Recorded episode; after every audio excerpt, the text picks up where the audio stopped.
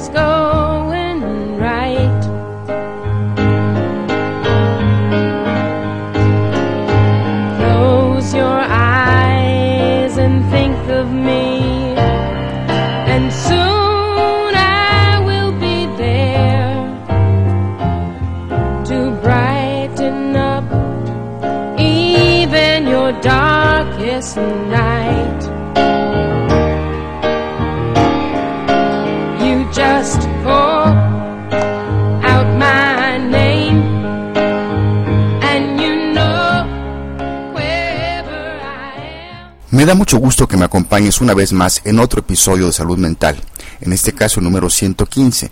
Soy Gustavo Novelo y te saludo desde el Centro de Psicoterapias México en el World Trade Center en la bella capital mexicana, donde comentaremos en esta ocasión una nueva investigación que aparece en este mes de diciembre del, 2012 en la revista Current Directions in Psychological Science. En el estudio se dice que el número de amigos que tiene una persona es a menudo una cuestión de elección.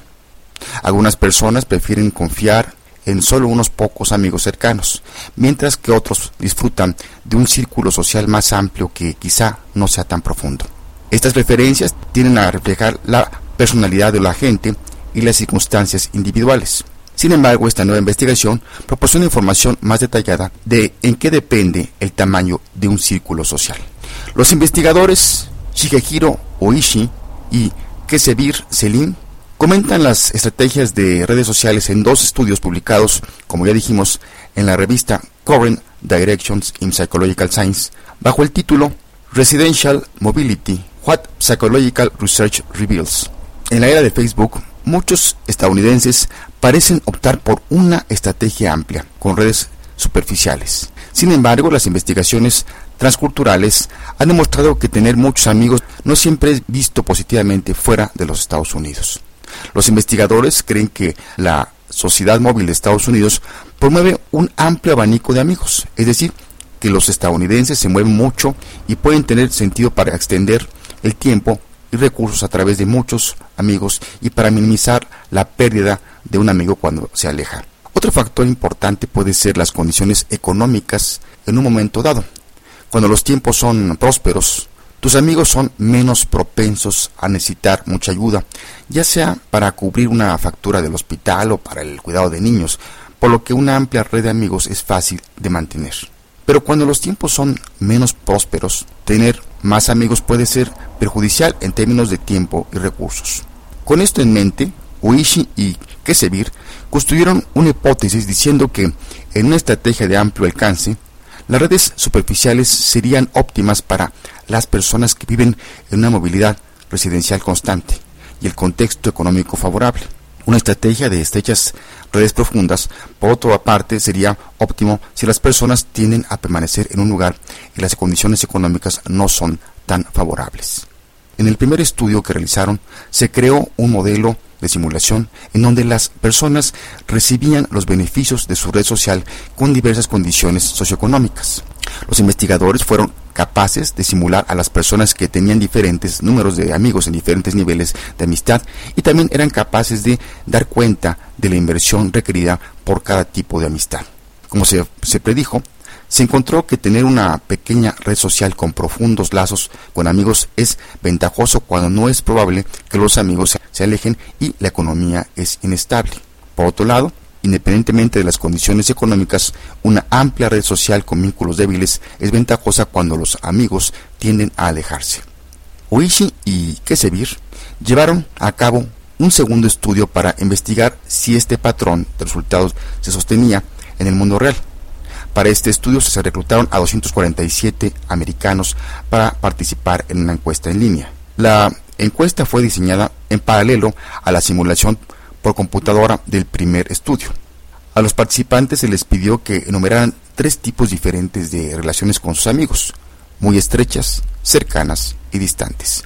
Con el fin de tener una idea de, de la estrategia de los participantes de redes sociales, los investigadores les pidieron que imaginaran que su tiempo, energía y dinero se limitaría a 60 puntos y tenían que repartir los puntos entre los tres tipos de amigos.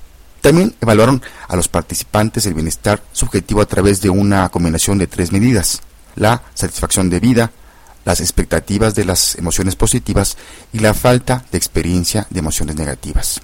Por último, los investigadores utilizaron datos del censo para obtener información acerca de la movilidad residencial y el ingreso familiar promedio en cada código postal.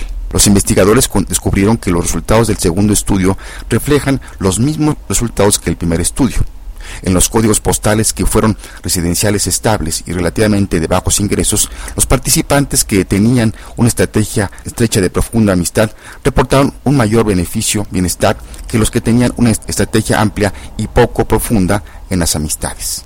En los individuos que presentaron movilidad y riqueza, se encontró que adoptaron una estrategia amplia y profunda de amistad. Uishi y Kesevir argumenta que estos dos estudios proporcionan evidencias claras para el papel de los factores socioeconómicos como la movilidad residencial y la segunda seguridad económica en la determinación de la estrategia de redes sociales.